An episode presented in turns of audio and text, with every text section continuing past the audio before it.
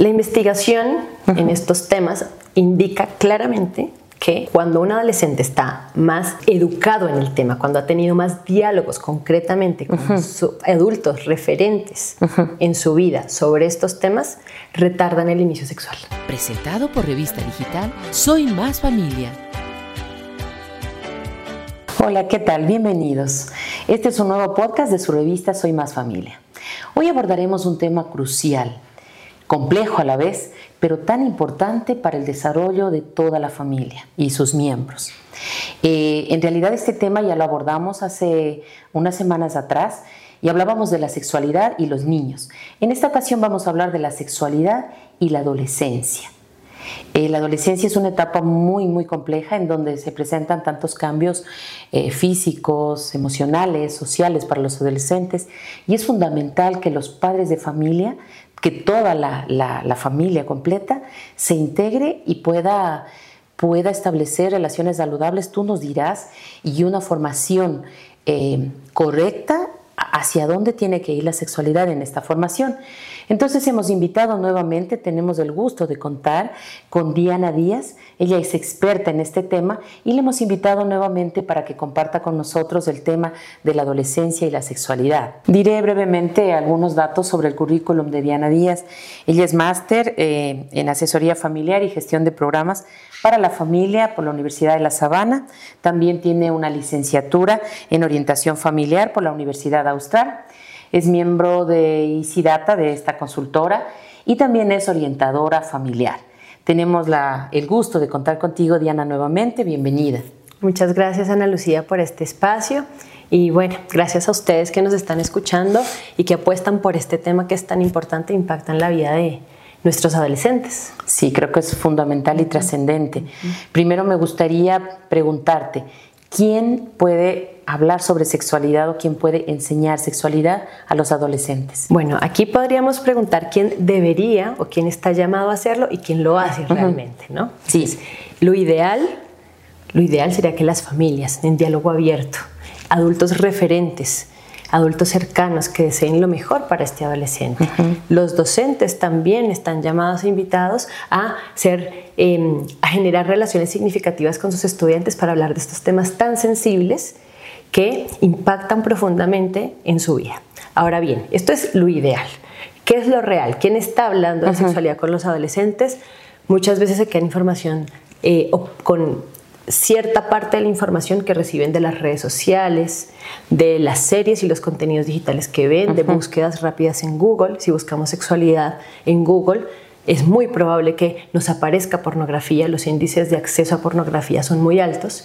En ocasiones buscan eh, o más, que todo, acceden a estos contenidos sin buscarlos y hacen parte de lo que ellos van asumiendo como educación sexual. Pero sí, entre podríamos decir que serían los padres los primeros llamados a educar sexualmente a sus hijos. Efectivamente, o sea, sería podemos, lo ideal. Sería lo ideal, podemos partir de allá. Luego, ¿cuándo? ¿Cuándo comenzar a hablar de sexualidad o a enseñar sexualidad? Desde el enfoque relacional que trabajamos, junto al equipo que estudiamos estos temas y que venimos abordándolos en familias y en instituciones educativas desde hace años. ¿Cuál es nuestra propuesta? Desde siempre. Desde el nacimiento. Desde siempre. Ahora bien, nos están viendo familias donde están ya los adolescentes que de repente no hablaron estos temas antes, cuanto antes mejor. Llegar antes es llegar a tiempo cuando esperamos a tener sospechas que nuestros hijos e hijas pueden ya tener inquietudes o incluso haber incurrido en relaciones sexuales, que quizás es la alerta y la alarma que enciende las familias para hablar de estos temas, ahí ya estamos tarde. Entonces, cuanto antes, mejor. Mejor. Ahora bien, ¿qué hay que hablar? Porque entonces uno dice, tengo que tener ya la charla. O sea, ya tengo que tener la charla con mi hijo. Creo que ese es el mayor dilema. ¿Qué hay que decir y en qué momento? Exactamente. Entonces, si nosotros estamos parados como en el, en el paradigma de tengo que tener una charla donde le explico en qué consisten las relaciones sexuales, bueno, estamos dejando de lado muchos aspectos de la sexualidad. Estamos hablando simplemente de un aspecto biológico eh, muy, muy enfocado en la genitalidad. Si yo eh, como familia descubro las oportunidades que hay vinculadas con la sexualidad para hablar de salud psicoemocional, de sus primeras relaciones amorosas, de amistad, de identidad, de cómo ellos van descubriéndose a sí mismos también en una adolescencia en donde hay cambios, donde hay preguntas, donde hay necesidad de pertenecer, de encontrarme con mis amigos, de, de sentirme aceptado Creo que ese es uno de los principales problemas. Allí, perdona que te interrumpa, allí puedo unir las dos cosas. ¿Qué relación o, conjuntamente con esta educación de la sexualidad debería ir la educación emocional? Por supuesto.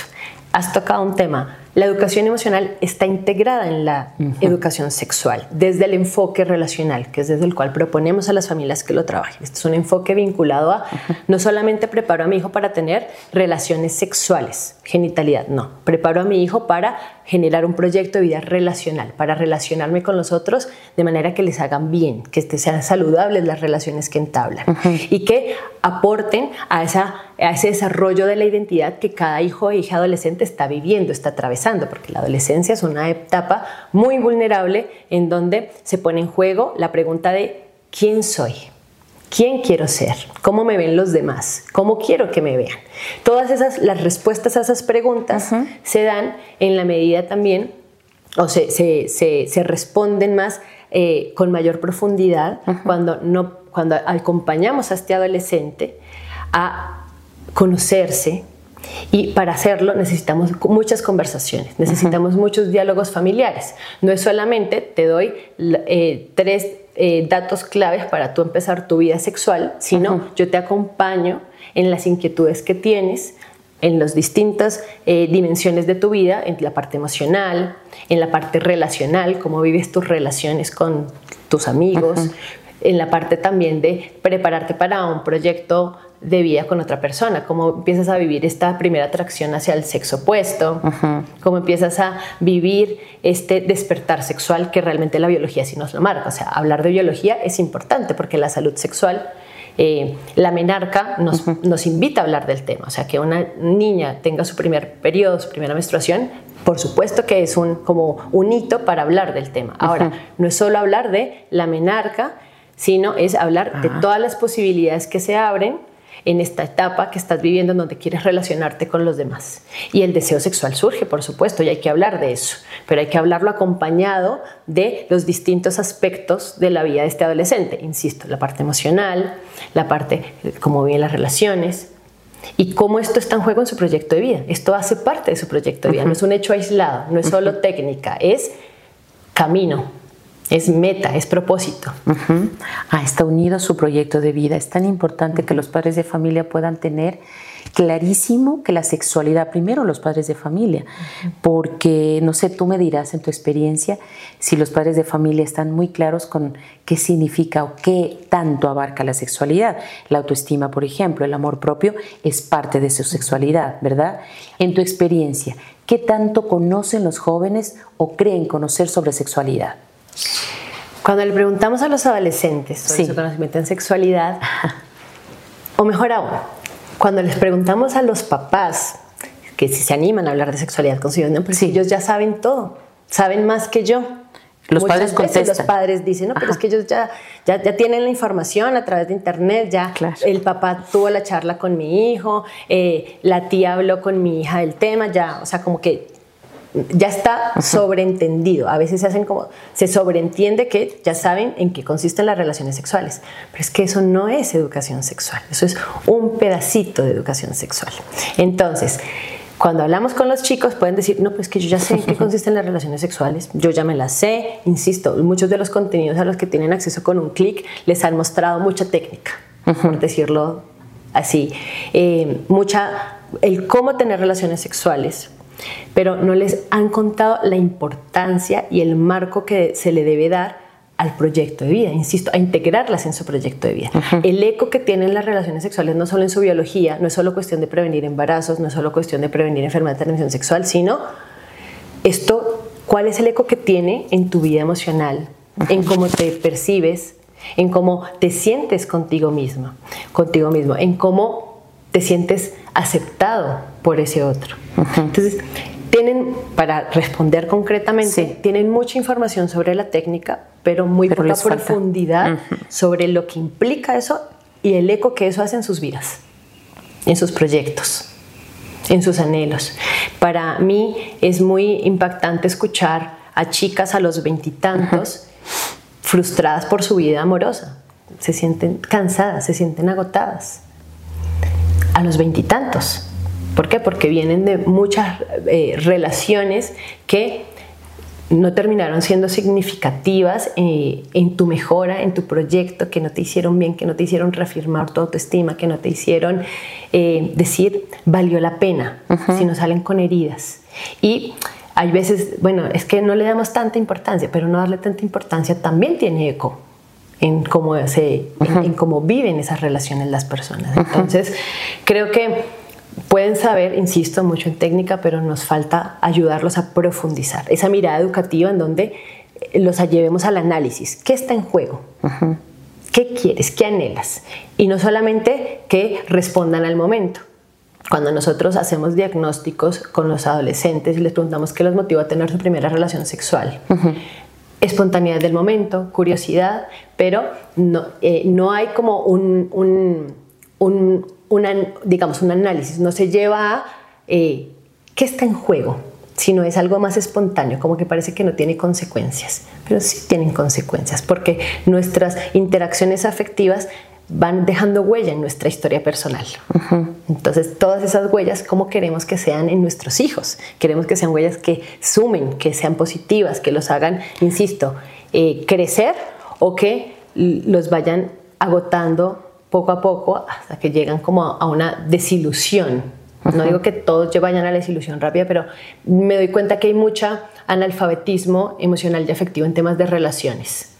Entonces, ese analfabetismo se cura con educación sexual integral, hablando no solo de genitalidad y de relaciones sexuales, sino de todo lo que está en juego cuando tú interactúas con alguien más y le apuestas a estar en una relación cercana a alguien, con alguien. Cuando estábamos preparando esta conversación contigo, em, yo he tenido algunas pláticas con madres que tienen hijos adolescentes y entonces sabían que me iba a encontrar contigo y también, eh, no sé, preguntas de nuestros lectores, de nuestros oyentes y ellos tienen una, bueno, tienen varias dudas. De hecho, mm, yo anoté aquí, aquí varias cosas. Entonces me habían puesto algo como, si es recomendable, como padres, dialogar respecto al uso de métodos de prevención de embarazo, toda vez que se sospecha que el hijo inició una actividad sexual. O quizá anticiparse a eso. Tienen esa duda. ¿Qué, puedes decir tú al respecto? Algo, parte de la respuesta ya la diste. Cuando uno tiene la sospecha, eh, podemos haber dejado abierta una ventana para que nuestro hijo o nuestra hija ya incurra en situaciones de riesgo. Es decir, nosotros en estos diagnósticos preguntamos a adolescentes si su primera relación sexual tuvieron en cuenta algún método de prevención de enfermedades y prevención de embarazo. Y hay un porcentaje, aun cuando hay tantas campañas a nivel de salud pública para, la, para comunicar e informar sobre la prevención de embarazo y de enfermedad de transmisión sexual, aún hay un porcentaje de adolescentes que en sus primeras relaciones sexuales no utilizan ninguna protección. Entonces es como un salto al vacío. Y ese salto al vacío lo dan por falta de educación. Pero no se trata solo de decirles cuál es el método. O este es el método. ¿Por qué? Porque esto ya lo están haciendo campañas de salud pública. Históricamente en los últimos años sabemos que esta información está en las agendas de la salud pública, porque efectivamente tomar conciencia de los embarazos y de lo que implica y que los adolescentes no incurran en situaciones de riesgo es importante a nivel social, pero no estamos logrando bajar eso a la práctica porque las enfermedades de transmisión sexual están en alza. Con información al clic, como dicen muchas familias, pero es que pueden encontrarlo en internet, aún estamos eh, con unas cifras de enfermedad de transmisión sexual altas. Entonces, ¿qué está pasando? Si estamos dando una parte de la información, pero en las cifras encontramos a un embarazo adolescente, por supuesto que también existe, está presente las enfermedades. Y esto es lo que vemos, insisto, lo que estamos, una chica que tiene una enfermedad sexual o un chico que también es algo que se ve, es algo que se ve en los análisis médicos, es algo que es evidente. ¿Qué pasa con lo que no vemos? ¿Qué pasa con el eco que eso tiene en su proyecto de vida, en su vida emocional, en ese mundo que tienen adentro? Entonces, como que es el correlato, ¿no? no esperar a que hayan sospechas, anticiparnos. Dar información, por supuesto, pero también invitar a la integralidad, a no solamente prevenir un embarazo, una enfermedad de transmisión sexual, sino proponer. Tú puedes dibujar un proyecto de vida que te haga bien. Tú, eh, la manera como te, que te encuentras con el otro, la manera como tus primeras relaciones amorosas va a impactar en tu vida. Entonces, que impacten positivamente. Mira, justo hablando de esto, decía otra madre de familia, a mí me preocupa eh, cómo yo como padre de familia, como madre de familia, bueno, de hecho no sé si esta tarea solo se ha dejado a las madres y de repente los padres quieren estar ausentes. No sé, ese tema creo que no lo vamos a tocar ahora, pero las madres están preocupadas en saber cómo retardar esta, este inicio en, las relaciones sexuales de, estos, de estos adolescentes. La investigación en estos temas indica claramente que cuando un adolescente está más eh, educado en el tema, cuando ha tenido más diálogos concretamente con adultos referentes en su vida sobre estos temas, retardan el inicio sexual. Hay investigaciones que avalan esto. Entonces, a mayor diálogo sobre el tema, no es que los estamos lanzando al agua para que vayan y empiecen su actividad sexual. Al contrario, les estamos invitando a tomar el tema con la responsabilidad que merece, que no es solo explorar, que no es solo placer, placer es parte, pero no es solo eso. Que lo que pasa en ese momento puede tener consecuencias. ¿Qué consecuencias quiero que eso tenga para mi vida? Ya. Entonces, eh, evidentemente, si una familia nos está oyendo en este momento y tienen esa inquietud y quieren que su adolescente o su puber, porque esto idealmente que se empieza a hablar en la preadolescencia, tenga, eh, retrase el inicio de sus relaciones sexuales, hablemos del tema integralmente. Y si no sabemos cómo hablarlo, busquemos cómo hablarlo. Hay muchas iniciativas en Internet que trabajan con las familias esto. O sea, hay consejos de expertos. Yo misma colaborando con estos espacios eh, busco. Trabajo también en la formación a docentes y a familias que están interesados en, bueno, ya sé, ok, tengo que hablar. Ahora, ¿cómo lo hago? Formarse, educarse, informarse. Sí, ¿verdad? De repente algunos padres pueden decir, ¿por qué tengo yo que prepararme? Yo ya sé, ya soy padre, ya soy, tenemos que informarnos antes. Otra madre tenía la preocupación y dice, ¿por qué la castidad que antes se promovía hoy están como venida menos o ya no sirve o no está de moda o eso ya déjalo para, para, la, para la época prehistórica, olvídate. ¿Qué, qué crees tú que pasa ahí? ¿Tú crees que esta em, idea de la castidad pasó de moda que me acabas de decir está solo en los adolescentes? ¿O en, crees que No, está en todo el mundo. Está en los adultos. Bueno, si una familia no encuentra un valor importante que transmitir, no lo transmite. Entonces, la pregunta sería, por qué eh, las familias no consideran o no toman esto en cuenta a la hora de hablar de estos temas con sus, con, sus, hijos.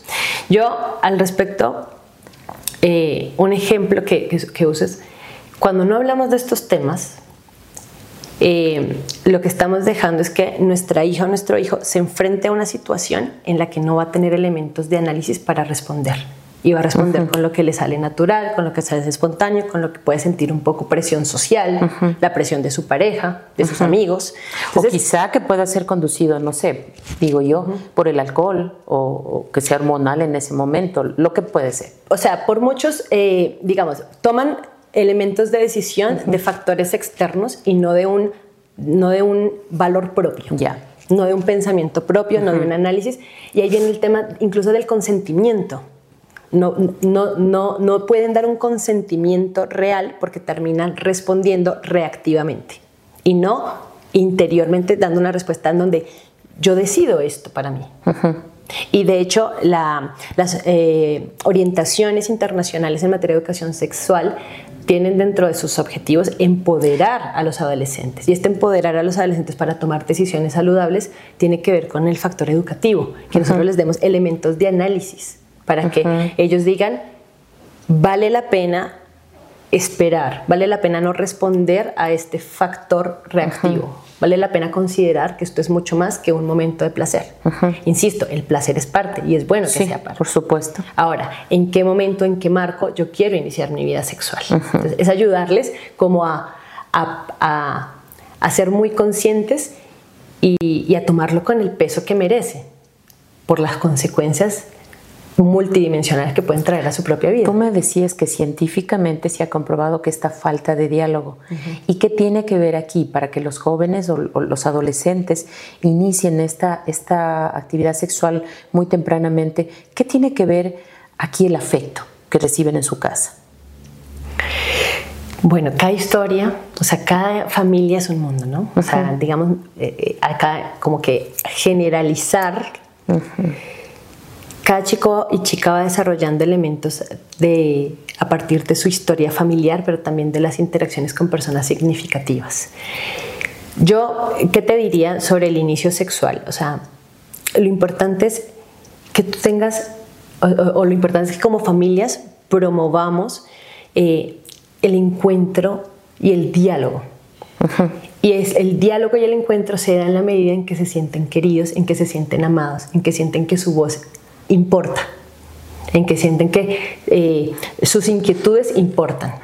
Por ejemplo, una chica, un chico, adolescente o un puber trae una pregunta a su mamá o a su papá. Mamá, ¿qué es masturbación? ¿Cómo se te ocurre traer este tema? ¿Qué te pasa? Exacto, lo que, lo que te decía.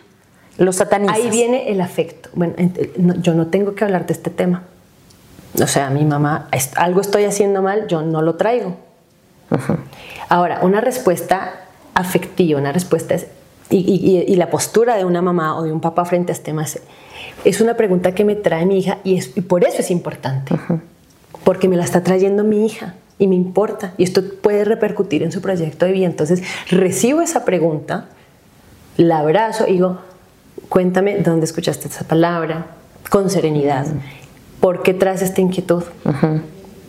Mira, en este momento, o eh, no, te, no, te, puedo dar una respuesta rápida porque nos, estos temas de pronto nos descolocan. Si mi hija me trae esto y no me lo espero, y por ahí mi hija tiene 10 años, de repente es normal que una mamá diga, ¿qué pasó? ¿Qué, ¿Con qué contenido se encontró mi hija?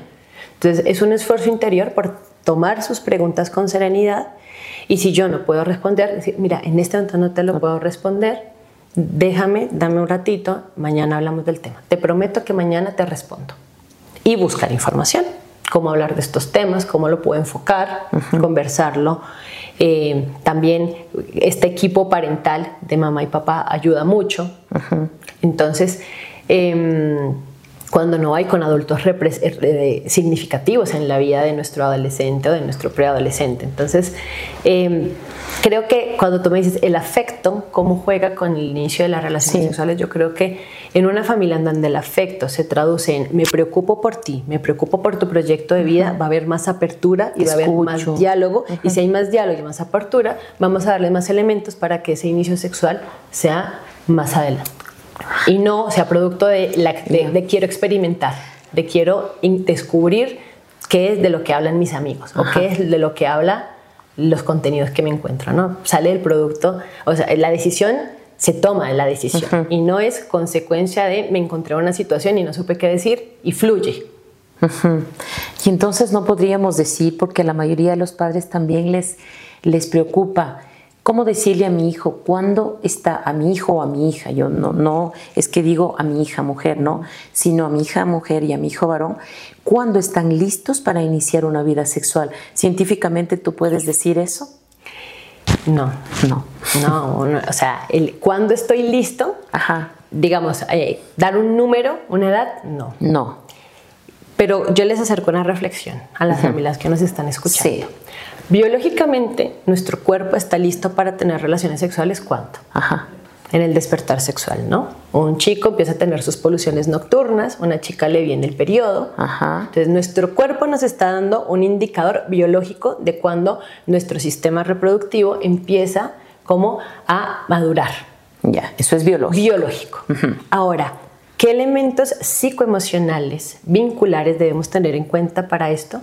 Un chico que una chica en su menarca estaría preparada para tener su primera relación sexual entendiendo todo lo que implica esto en su proyecto de vida? La respuesta se invitó a que las familias se la, se la, se la, la, adolescencia incluso cada vez es más larga. ¿Por qué? Porque nos está faltando eh, consolidar logros propios de la adolescencia en autoestima, en proyecto de vida. Entonces, si la adolescencia cada vez es más larga, ¿qué elementos tiene cada familia para pensar que su hija o su hijo ya está maduro para poder asumir toda la responsabilidad que conlleva las relaciones sexuales? Entonces, yo creo que la invitación es a analizar esta, esto, esta integralidad de la sexualidad, que no es solo genitalidad, no es solo prevención de embarazos, no es solo prevención de enfermedades, sino es mucho más, es proyecto de vida. Eso es lo que creo que la mayoría de los padres posiblemente en su momento no lo, no lo tuvimos o no lo tenemos claro. Que abarca el proyecto de vida, que es una situación integral, que no es solamente la genitalidad, y eso es lo que les preocupa a la mayoría. Y entonces me dicen, me dicen algunas, ¿cómo, qué consejos, no sé, qué tips les darías tú a los padres de familia para que estén de cerca, como guiando, como acompañando. Tu palabra fue acompañar, creo que es una palabra muy linda y precisa aquí. ¿Cómo acompañar todo ese proceso a tus hijos? Y decían que, que nos, claro, no les puedes dar la regla mágica ni la, ni la receta, eso ya sabemos que no existe, pero no sé qué tips, qué consejos puedes darles tú a los padres para que acompañen en este proceso de este desarrollo eh, de esta búsqueda, de este encuentro con su sexualidad a los, a los adolescentes? Yo creo que lo primero es sensibilizarse con el tema. Y cuando digo sensibilizarse es tomar conciencia de lo que está en juego, ¿no?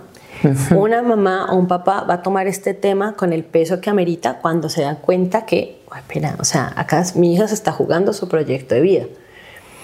Años atrás, de repente la educación sexual que yo tuve es una educación muy enfocada en la prohibición. Cuidado que hace embarazada. Cuidado que hace embarazada. Cuidado deja a una muchacha embarazada, embarazada, ¿no? Entonces, como que ese era el mensaje, ¿no? Cuidado, o sea, pilas. Sí. Y mucho, eh, actualmente todavía se ven muchas familias, ¿no? es como que sí. el tema del prohibido, cuidado, alerta. Ahora, sensibilizarnos con, no solamente que, quede que no quede embarazada, es, insisto, ¿cuántas heridas afectivas están acumulando los adolescentes?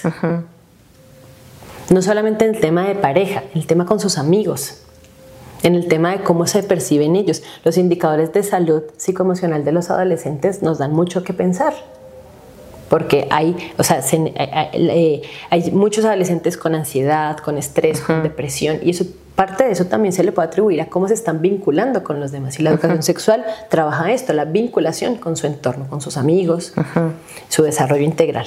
Ahora, entonces, si nos sensibilizamos como familias sobre lo que está en juego, vamos a tener más motivos para activamente pensar cómo abordar el tema en casa, para buscar información, para leer, para salirnos de nuestra zona de confort, de no hablar del tema porque nos incomoda, sino incomodarnos un poquito, ¿no? Entonces, si yo tomo conciencia, como un primer consejo, el segundo consejo es, bueno, seamos proactivos, no seamos bomberos. No seamos mejor ingenieros, arquitectos y no bomberos. ¿Por qué? Porque me encuentro con muchas familias que activan su interés por la educación sexual cuando ven que cuando encuentran un enlace de pornografía en la computadora que utiliza su hijo, cuando encuentran algún detonante que dicen tengo que hablar del tema. ahí ya estamos tarde. Entonces, no ser bomberos, no apagar incendios, pensar Más bien la como prevención. ingenieros, prevención. Y la prevención no es pilas quedan embarazadas, sino, a ver, Verá, es normal que cuando tú te empieces, tu biología y tu adolescencia te está marcando un interés eh, sexual, o sea, vas a sentir, vas a experimentar deseo sexual, vas a experimentar cosas nuevas en tu cuerpo, te va a interesar cómo te ven los demás, vas a querer eh, estar atractivo, estar atractiva y hablar de todo esto con naturalidad de los cambios del cuerpo, de las inseguridades. La adolescencia es una etapa de inseguridades, de preguntas, eh, de cambio de look, de cambio de amigos, de, preguntarse de no sentirse aceptado. de no sentirse aceptado o de hacer cosas por presión social. O sea, es que son tantos los temas vinculados con la educación sexual. Entonces, formarse. Entonces, formarse eh, para ser arquitectos, para ser ingenieros y no bomberos. Y como un último, o sea, primero sensibilizarnos con el tema, segundo, eh, ser arquitectos, ingenieros, no bomberos, capacitarnos. Y tercer consejo es mucha eh, apertura al diálogo y al diálogo sereno que entrenémonos como familias para hablar de estos temas de manera natural, de manera tranquila, sin dar mensaje a nuestro hijo, a nuestro hijo que estos son temas prohibidos en nuestra familia, porque cuando damos el mensaje que es un tema tabú, es un tema prohibido, ¿Qué está pasando? Nuestro hijo va a buscar respuestas en otros lugares que no tienen el mensaje educativo que nosotros les queremos dar. Que les forman en la técnica, que es lo que ellos ya saben, pero no les forman en la mirada integral, que no les forman en la mirada sí, integral. preguntando solo a nuestro equipo cómo íbamos con el tiempo, vamos bien, gracias. Ah, perfecto, sí, gracias. Sigue bien. En la mirada integral eh, y eh, en este sentido mucho diálogo, mucha escucha, repreguntar a nuestros adolescentes. Entonces, muchas familias también me dirán, pero es que mi adolescente no me pregunta nada. Bueno, suscitar espacios activos. Entonces, a partir de series. ¿Y esto cómo se suscita en espacios? Compartir tiempo. Me doy cuenta que los adolescentes están pasando mucho tiempo solos.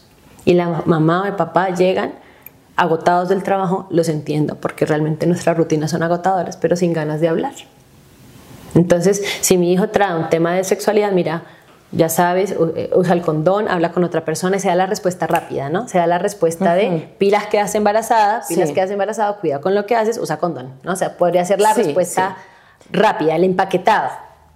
Y la más no- cómoda y la más posiblemente. cómoda. Entonces, ir un paso más allá de, espera, ¿quién es él? ¿Quién es ella? Cuéntame por qué crees, qué estás sintiendo, cuáles son sus inquietudes. O llevarlo, a mí me gusta mucho el tema de compartir contenidos con- en familia, ¿no? Mirar series en familia, porque eso nos trae elementos para hablar no de lo que a ti te pasa, sino lo de que a la protagonista le pasa. Es más fácil hablar de lo que a la amiga le pasa que lo que a mí me pasa, ¿no? Claro. Entonces, intentar despersonalizar el tema ayuda mucho para hablarlo con más tranquilidad y más serenidad. Y cuando miras esa serie con él, o la película, o lo que quiera, puedes ver cómo tu hijo se siente respecto a eso y lo escuchas y qué piensa de lo que está viendo y ahí vas, ah, vas teniendo tú como padre elementos de juicio para saber cómo está mi hijo y cómo debo guiarlo, ¿verdad? Claro, y hablarlo de una manera también muy natural, distendida. ¿no? ¿Y tú querías? ¿Y qué pensarías? No, sino, mira, ¿qué hizo? Como, como, como hablaríamos de cualquier otro tema con naturalidad. O sea, y bueno, y ahí hay otra cuestión, ¿no? Ya como para cerrar la idea. ¿De qué temas hablamos con nuestros hijos adolescentes? Porque es que hay familias que me dicen, es que me resulta muy difícil hablar de sexualidad. Bueno, ¿de qué temas les suelta fácil? Eh, Es que él se la pasa en su mundo. Bueno, Exacto. hay que hablar con los adolescentes de su vida escolar. La educación sexual pasa por sus relaciones también sociales. Hace poco en una investigación que hicimos, preguntábamos a docentes eh, cuáles eran los temas que más creen ellos que le preocupan a sus, a sus estudiantes adolescentes. En las niñas, en las adolescentes mujeres, ya son grandes, no son niñas, perdón. El, el mayor tema que traen es el tema de gestión emocional. Se sienten muchas veces desbordadas por sus emociones. Y en los chicos, el tema de gestión de conflictos. ¿Cómo gestiono los conflictos y las dificultades y las diferencias que me suceden con mis pares? Ya. Fíjense que estos dos temas aparentemente no tienen que ver con educación sexual. Si lo vemos desde el lado de la genitalidad, pero si lo vemos desde el lado integral, tiene Son todo que ver. Porque es un mundo emocional. La manera como yo, los elementos que yo les estoy dando a los adolescentes para gestionar su mundo emocional les van a servir para que vivan relaciones de pareja mucho más eh, saludables. Para que ese adolescente sea un adulto que pueda hablar de sus emociones, Exacto. poner sus necesidades en palabras, gestionar un conflicto de manera adecuada, no reprimir la ira, sino decir, bueno, ¿por qué me, me molesta esta situación? Hablarlo de manera adecuada, en el tono adecuado y resolverlo. Y no muchas de las relaciones poco saludables que estamos viendo en donde justamente la gestión emocional es lo que más les juega en contra, porque no se sabe hablar de los temas en pareja dificulta mucho. Eh, y bueno, yo creo que por eso la educación sexual es un terreno tan rico para, para dar muchos elementos y que las familias se animen a que sus hijos e hijas tengan proyectos relacionales que les hagan bien. Qué lindo, qué genial.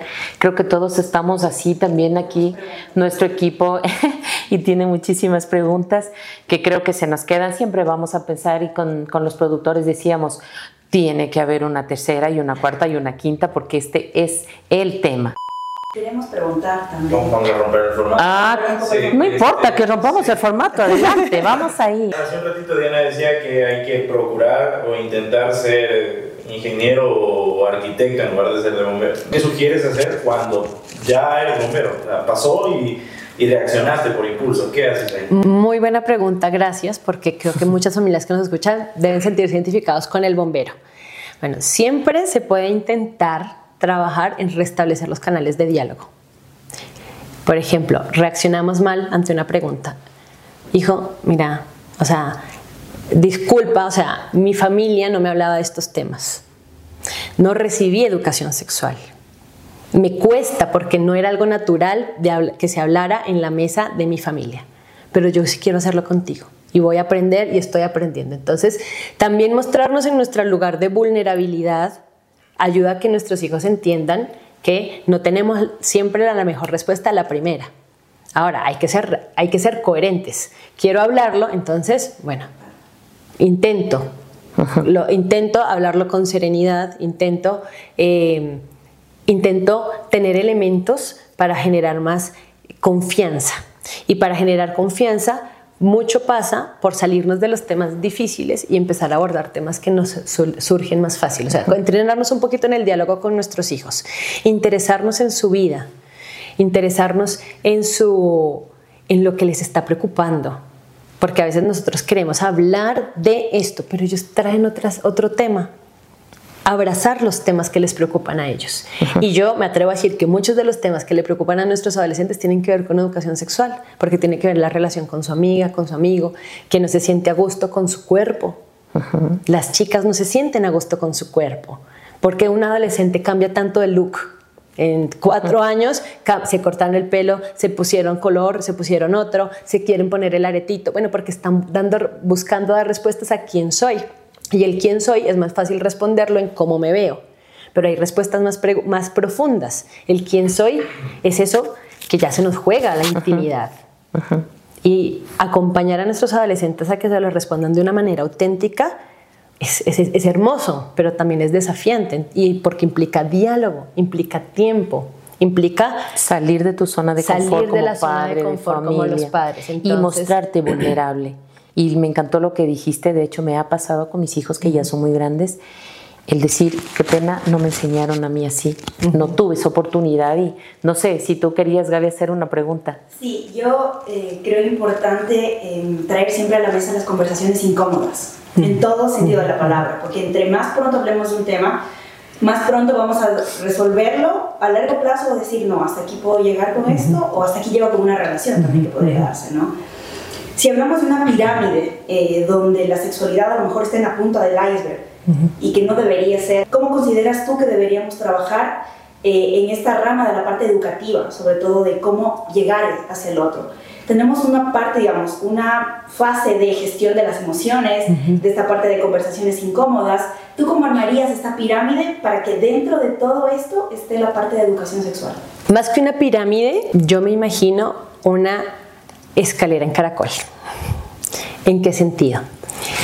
Nosotros hablamos de educación emocional, hablamos de comunicación interpersonal en la educación sexual, cómo tener conversaciones eh, con nuestros pares, em, comunicación intrafamiliar, por supuesto, comunicación padres e hijos.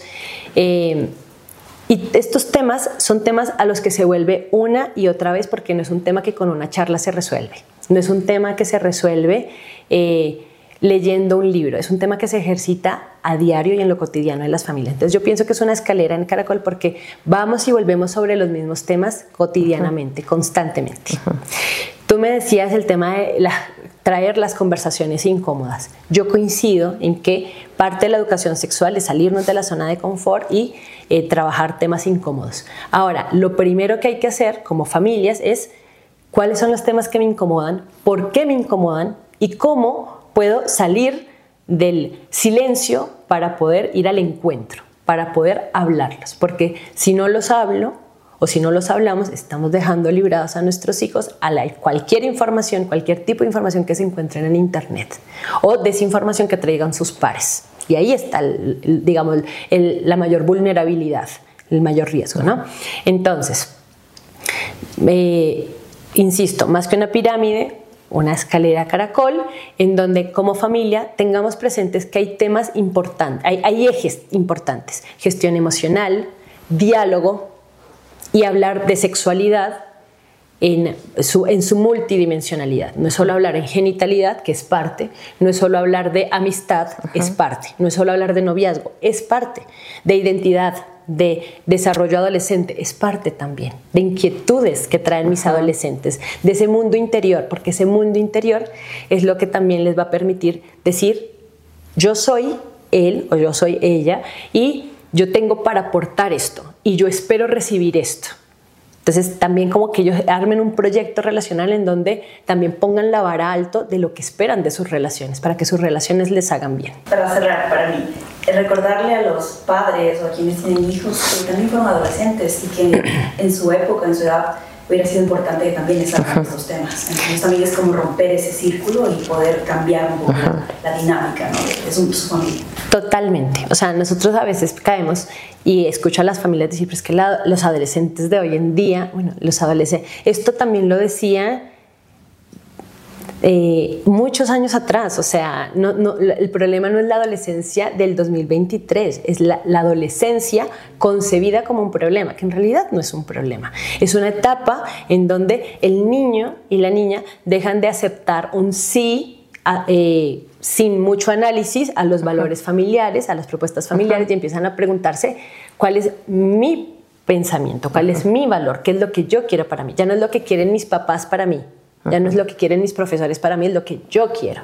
Entonces, esta sana rebeldía que se asocia con la adolescencia es muy positiva porque no queremos robots autómatas que hagan y repliquen estilos de vida. Queremos chicos y chicas que puedan decir esto es lo mejor para mí. Ahora, les estamos dando los elementos para responder a esto de qué es lo mejor para mí. Ahí es donde estamos flaqueando. Entonces, la rebeldía es muy buena porque nos ayuda a nosotros como familias a también decir, ya, ya no es en esta casa se hace lo que yo digo porque sí, ¿no? Porque es que esa respuesta ya es muy corta.